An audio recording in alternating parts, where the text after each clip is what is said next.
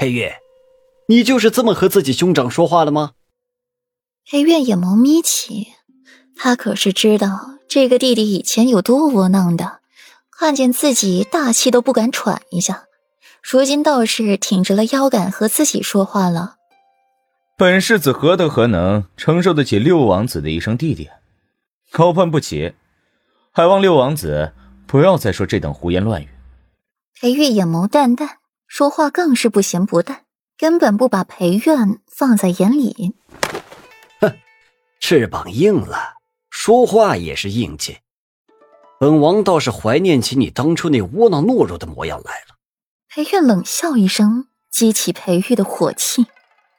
本世子也是怀念起来你当初对镜贴花黄、当户理红妆的事来了。可是迷倒了府中不少的俏丫鬟。裴玉红艳艳的薄唇吐出一句话，让裴院一张俊容涨得通红。本世子懦弱，总比你这个娘炮好。这茶不好喝，没有软软的云雾茶来的好喝。等裴玉走远，裴苑才彻底寒下了脸色。来本王这吃吃喝喝的就算了，居然还埋怨本王的茶不好喝，该死！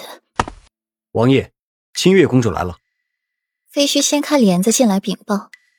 听到“清月”二字，裴苑先是不耐烦的皱起了眉，随后舒展开，又恢复往日的温煦。六王兄，清月拧着一张小脸进来，撇着嘴，十分的不高兴。月儿，这又是怎么了？是谁又给你气受了？裴苑很好的隐下自己眼底的不耐烦，关切的询问着清月：“六王兄，顾然实在太可恶了，你一定要帮我出气啊！”清月咬紧了下唇，直到娇嫩的唇瓣上咬出了牙齿印才松开。顾然他，他竟然，他竟然拿剑射我！方才清月和顾然比试剑法，赢得先入场的权利。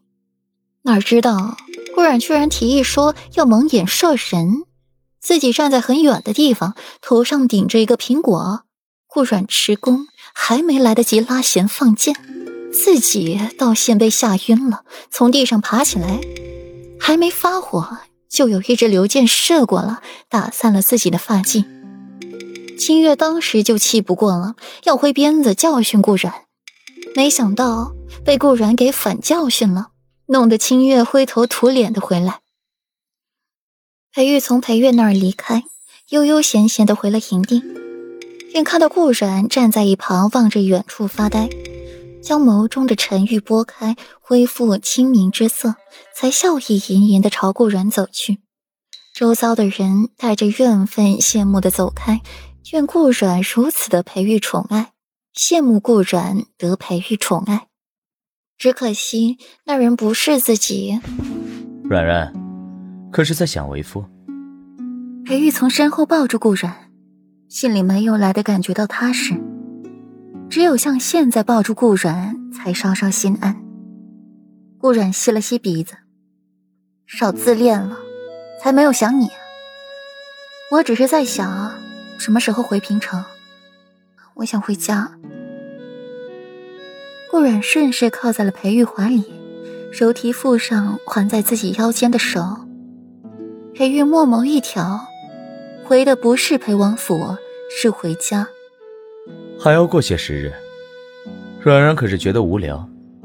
每次出门狩猎都是要待上极长时间的，如今过去才十日左右。少说也得一个月，哪有那么早？嗯，是有点。顾阮点点头。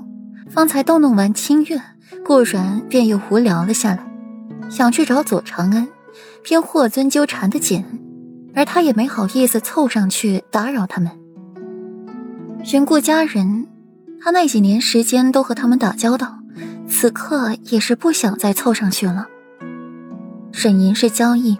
旁人更是不认识，温婉温言也是向着裴玉。如此一番下来，顾阮着实无聊的厉害。